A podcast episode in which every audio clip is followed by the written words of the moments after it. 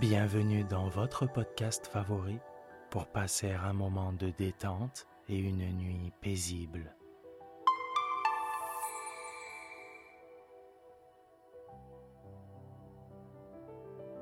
Installez-vous confortablement et profitez chaque soir de votre moment de relaxation avec le podcast Dormir sans souci.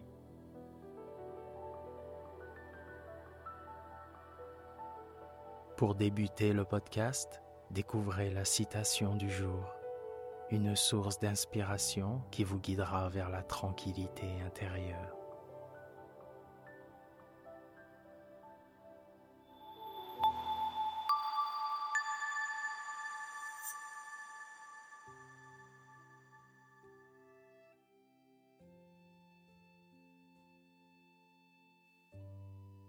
Permettez-moi avant que nous commencions notre lecture, de vous remercier très sincèrement. Nous sommes chaque jour plus nombreux à nous retrouver dans ce cadre bienveillant. Vous êtes toujours plus nombreuses et nombreux à nous proposer des citations. Et pour tout cela, du fond du cœur, je vous dis merci. N'hésitez pas à vous abonner, à partager le podcast avec vos proches. Ces petits gestes nous aident et nous motivent à poursuivre ce travail. Merci et n'oubliez pas, vous êtes une personne formidable.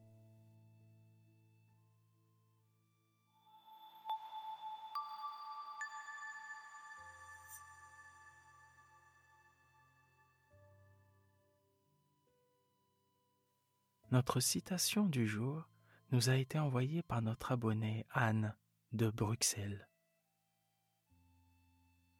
Vous gagnez en force, courage et confiance à chaque fois que vous prenez le temps de regarder la peur dans les yeux.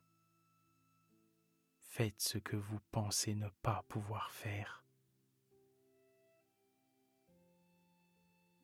Cette citation d'Eleanor Roosevelt résonne comme une invitation à surmonter nos craintes, à puiser dans notre force intérieure et à embrasser les défis avec détermination. Chaque pas audacieux que nous faisons contribue à renforcer notre résilience et à cultiver une confiance profonde en nos capacités. Merci Anne.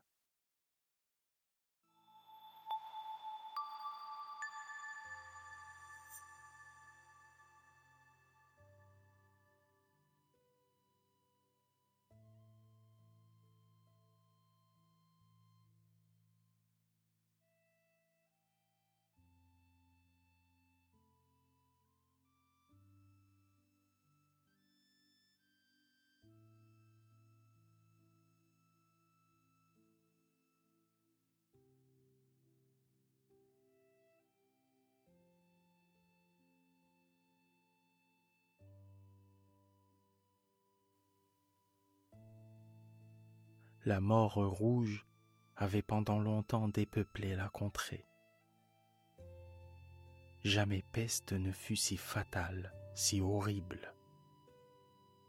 Son avatar, c'était le sang, la rougeur et la hideur du sang. C'étaient des douleurs aiguës, un vertige soudain, et puis un suintement abondant par les pores et la dissolution de l'être. Des taches pourpres sur le corps, et spécialement sur le visage de la victime, la mettaient au banc de l'humanité et lui fermaient tout secours et toute sympathie. L'invasion, le progrès, le résultat de la maladie, tout cela était l'affaire d'une demi-heure. Mais le prince Prospero était heureux, et intrépide, et sagace.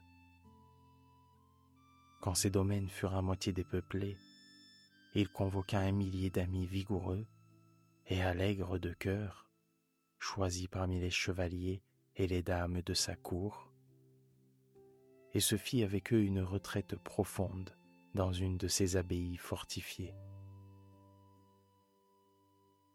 C'était un vaste et magnifique bâtiment, une création du prince, d'un goût excentrique et cependant grandiose. Un mur épais et haut lui faisait une ceinture. Ce mur avait des portes de fer.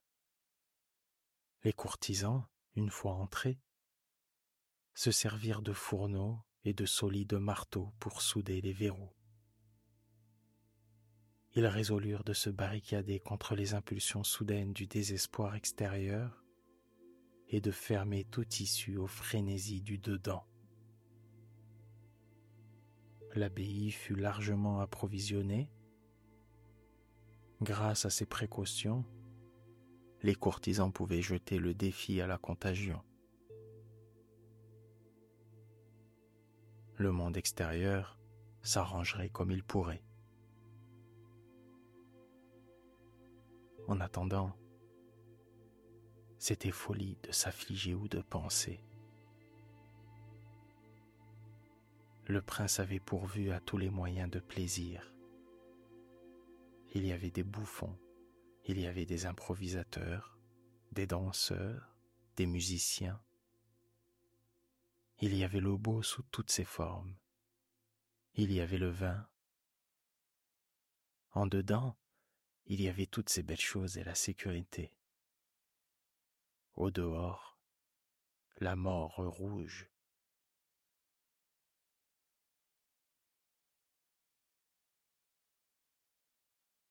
Ce fut vers la fin du cinquième ou sixième mois de sa retraite, et pendant que le fléau sévissait au dehors avec le plus de rage, que le prince Prospero gratifia ses mille amis d'un bal masqué de la plus insolide magnificence. Tableau voluptueux que cette mascarade. Mais d'abord, laissez-moi vous décrire les salles où elles eurent lieu. Il y en avait sept. Une enfilade impériale. Dans beaucoup de palais, ces séries de salons forment de longues perspectives en ligne droite, quand les battants des portes sont rabattus sur les murs de chaque côté, de sorte que le regard s'enfonce jusqu'au bout sans obstacle. Ici, le cas était fort différent comme on pouvait s'y attendre de la part du duc et de son goût très vif pour le bizarre. Les salles étaient si irrégulièrement disposées que l'œil n'en pouvait guère embrasser plus d'une à la fois. Au bout d'un espace de vingt à trente yards, il y avait un brusque détour, et à chaque coup d'un nouvel aspect. À droite, à gauche, au milieu de chaque mur, une haute et étroite fenêtre gothique donnait sur un corridor fermé qui suivait les sinuosités de l'appartement. Chaque fenêtre était faite de verre colorié, en harmonie avec le ton dominant dans les décorations de la salle sur laquelle elle s'ouvrait. Celle qui occupait l'extrémité orientale, par exemple, était tendue de bleu, et les fenêtres étaient d'un bleu profond. La seconde pièce était ornée et tendue de pourpre, et les carreaux étaient pourpres. La troisième, entièrement verte, et verte les fenêtres. La quatrième, décorée d'orange, était éclairée par une fenêtre orangée la cinquième blanche, la sixième violette. La septième salle était vigoureusement ensevelie de teintures de velours noir qui revêtaient tout le plafond et les murs, et retombaient en lourdes nappes sur un tapis de même étoffe et de même couleur. Mais dans cette chambre seulement, la couleur des fenêtres ne correspondait pas à la décoration. Les carreaux étaient écarlates, d'une couleur intense de sang. Or, dans aucune des sept salles, à travers les ornements d'or éparpillés à profusion çà et là, ou suspendus au lambris, on ne voyait de lampe ni de candélabre. Ni lampe, ni bougie. Aucune lumière de cette sorte dans cette longue suite de pièces. Mais dans les corridors qui leur servaient de ceinture, juste en face de chaque fenêtre, se dressait un énorme trépied avec un brasier éclatant qui projetait ses rayons à travers les carreaux de couleur et illuminait la salle d'une manière éblouissante. Ainsi se produisait une multitude d'aspects chatoyants et fantastiques. Mais dans la chambre de l'ouest, la chambre noire, la lumière du brasier qui ruisselait sur les teintures noires à travers les carreaux sanglants était épouvantablement sinistre et donnait aux physionomies des imprudents qui y entraient un aspect tellement étrange que bien peu de danseurs se sentaient le courage de mettre les pieds dans son enceinte magique. C'était aussi dans cette salle que s'élevait contre le mur de l'ouest une gigantesque horloge d'ébène. Son pendule se balançait avec un tic-tac sourd, lourd, monotone. Et quand l'aiguille des minutes avait fait le circuit du cadran et que l'heure allait sonner, il s'élevait des poumons d'airain de la machine un son clair éclatant, profond et excessivement musical,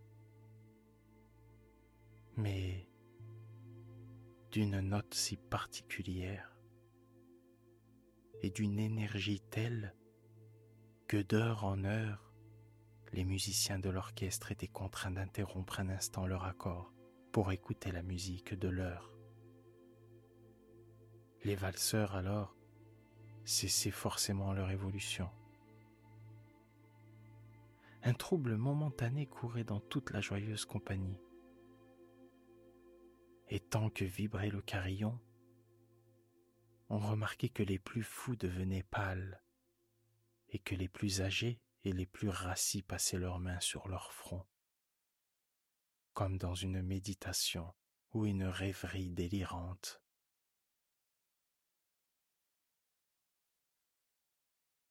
Mais quand l'écho s'était tout à fait évanoui, une légère hilarité circulait par toute l'assemblée. Les musiciens s'entre-regardaient et souriaient de leur nerfs et de leur folie, et se juraient tout bas les uns aux autres que la prochaine sonnerie ne produirait pas en eux la même émotion Et puis après la fuite des soixante minutes qui comprennent les trois mille six cents secondes de l'heure disparue, il arrivait une nouvelle sonnerie de la fatale horloge. Et c'était le même trouble, le même frisson, les mêmes rêveries. Mais en dépit de tout cela, c'était une joyeuse et magnifique orgie. Le goût du duc était tout particulier. Il avait un œil sûr à l'endroit des couleurs et des effets. Il méprisait le décorum de la mode. Ses plans étaient téméraires et sauvages, et ses conceptions brillaient d'une splendeur barbare. Il y a des gens qui l'auraient jugé fou. Ses courtisans sentaient bien qu'il ne l'était pas. Mais il fallait l'entendre, le voir, le toucher pour être sûr qu'il ne l'était pas. Il avait à l'occasion de cette grande fête présidé en grande partie la décoration mobilière des sept salons. Et c'était son goût personnel qui avait commandé le style des travestissements. À coup sûr, c'était des conceptions grotesques. C'était éblouissant, étincelant. Il y avait du piquant et du fantastique, beaucoup de ce qu'on a vu dans Hernani. Il y avait des figures vraiment arabesques, absurdement équipées, incongrument bâties, des fantaisies monstrueuses comme la folie. Il y avait du beau, du licencieux, du bizarre en quantité, tant soit peu du terrible et du dégoûtant à foison. Bref, c'était comme une multitude de rêves qui se pavanaient çà et là dans les sept salons. Et ces rêves, ces rêves se contorsionnaient en tous sens, prenant la couleur des chambres, et l'on eût dit qu'ils exécutaient la musique avec leurs pieds, et que les airs étranges de l'orchestre étaient l'écho de leurs pas.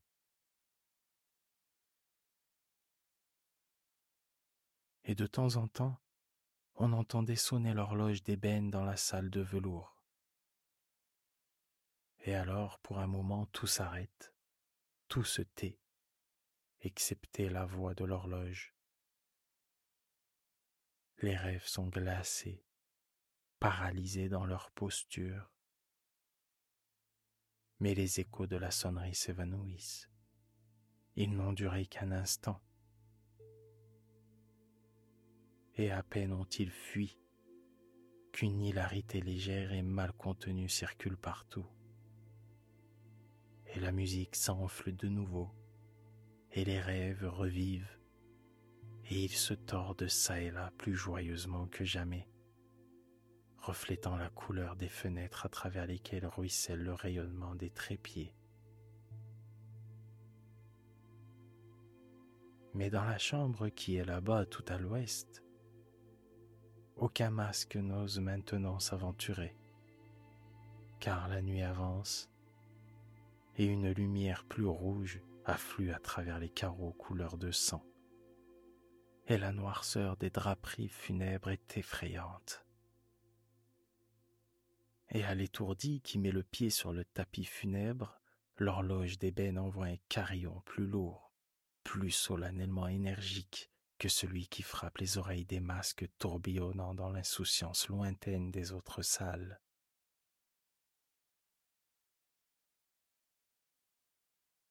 Quant à ces pièces-là, elle fourmillait de monde, et le cœur de la vie battait fiévreusement.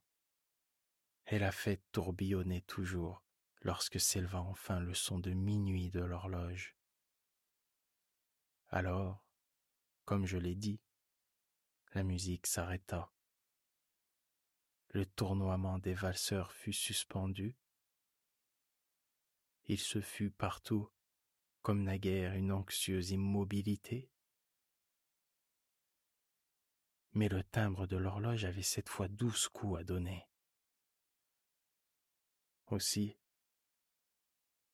il se peut bien que plus de pensées se soient glissées dans les méditations de ceux qui pensaient parmi cette foule festoyante.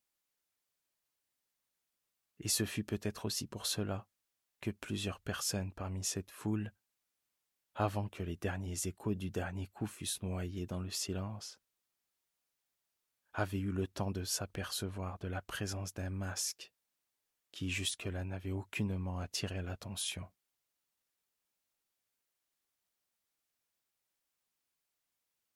Et la nouvelle de cette intrusion s'étant répandue en un chuchotement à la ronde, il s'éleva de toute l'assemblée un bourdonnement, un murmure significatif d'étonnement et de désapprobation puis finalement de terreur d'horreur et de dégoût.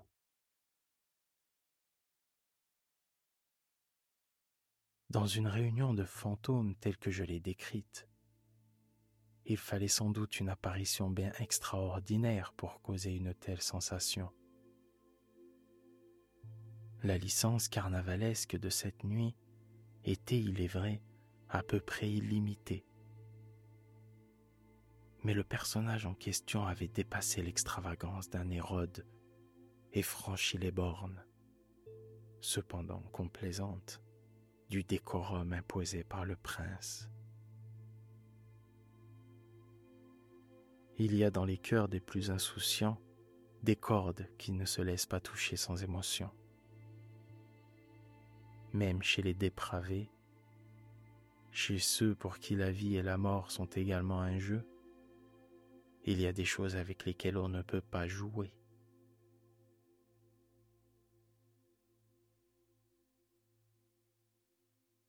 Toute l'assemblée parut alors sentir profondément le mauvais goût et l'inconvenance de la conduite et du costume de l'étranger.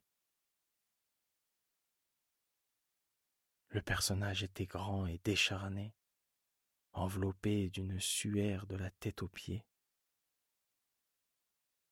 Le masque qui cachait le visage représentait si bien la physionomie d'un cadavre raidi que l'analyse la plus minutieuse aurait difficilement découvert d'artifice. Et cependant, tous ces fous auraient peut-être supporté, sinon approuvé, cette laide plaisanterie. Mais le masque avait été jusqu'à adopter le type de la mort rouge. Son vêtement était barbouillé de sang, et son large front, ainsi que tous les traits de sa face, était aspergé de l'épouvantable écarlate. Quand les yeux du prince tombèrent sur cette figure de spectre, qui d'un mouvement lent, solennel, emphatique, comme pour mieux soutenir son rôle, se promenait çà et là à travers les danseurs, on le vit d'abord convulsé par un violent frisson de terreur, ou de dégoût. Mais une seconde après, son front s'empourpra de rage. Qui ose? demanda-t-il d'une voix enrouée aux courtisans debout près de lui. Qui ose nous insulter par cette ironie blasphématoire? Emparez-vous de lui et démasquez-le, que nous sachions qui nous aurons à pendre au créneau au lever du soleil.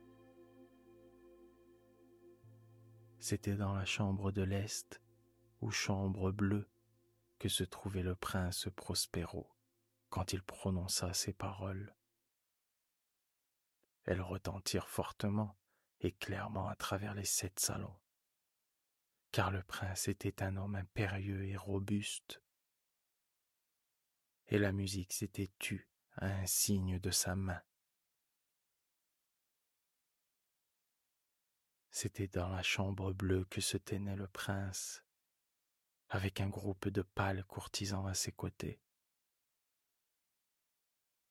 D'abord, pendant qu'il parlait, il y eut parmi le groupe un léger mouvement en avant dans la direction de l'intrus, qui fut un instant presque à leur portée, et qui maintenant, d'un pas délibéré et majestueux, se rapprochait de plus en plus du prince. Mais, par suite d'une certaine terreur indéfinissable, que l'audace insensée du masque avait inspiré à toute la société, il ne se trouva personne pour lui mettre la main dessus, si bien que ne trouvant aucun obstacle, il passa à deux pas de la personne du prince. Et pendant que l'immense assemblée, comme obéissant à un seul mouvement, reculait du centre de la salle vers les murs, il continua sa route sans interruption, de ce même pas solennel et mesuré qui l'avait tout d'abord caractérisé. De la chambre bleue à la chambre pourpre. De la chambre pourpre à la chambre verte. De la verte à l'orange, de celle-ci à la blanche et de celle-là à la violette, avant qu'on eût fait un mouvement décisif pour l'arrêter.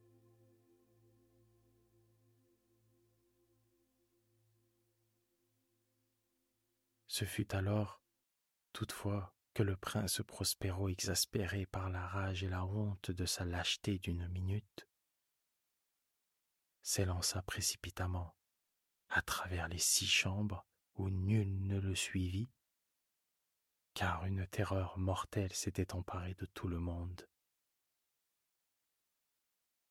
Il brandissait un poignard nu et s'était approché impétueusement à une distance de trois ou quatre pieds du fantôme qui battait en retraite, quand ce dernier, arrivé à l'extrémité de la salle de velours, se retourna brusquement et fit face à celui qui le poursuivait.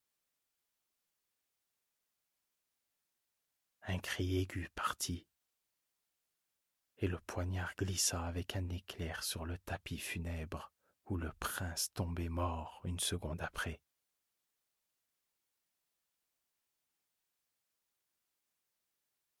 Alors, invoquant le courage violent du désespoir, une foule de masques se précipita à la fois dans la chambre noire et saisissant l'inconnu qui se tenait comme une grande statue, droit et immobile dans l'ombre de l'horloge ébène,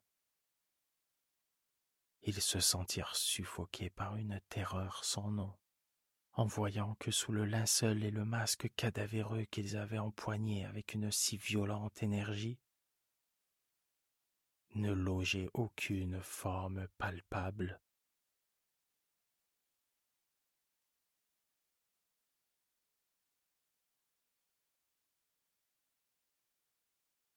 On reconnut alors la présence de la mort rouge elle était venue comme un voleur de nuit.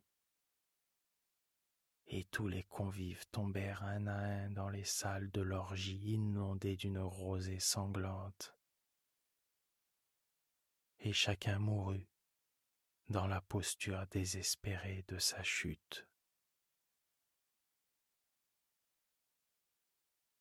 Et la vie de l'horloge ébène disparut avec celle du dernier de ces êtres joyeux et les flammes des trépieds expirèrent, et les ténèbres, et la ruine, et la mort rouge établirent sur toute chose leur empire illimité.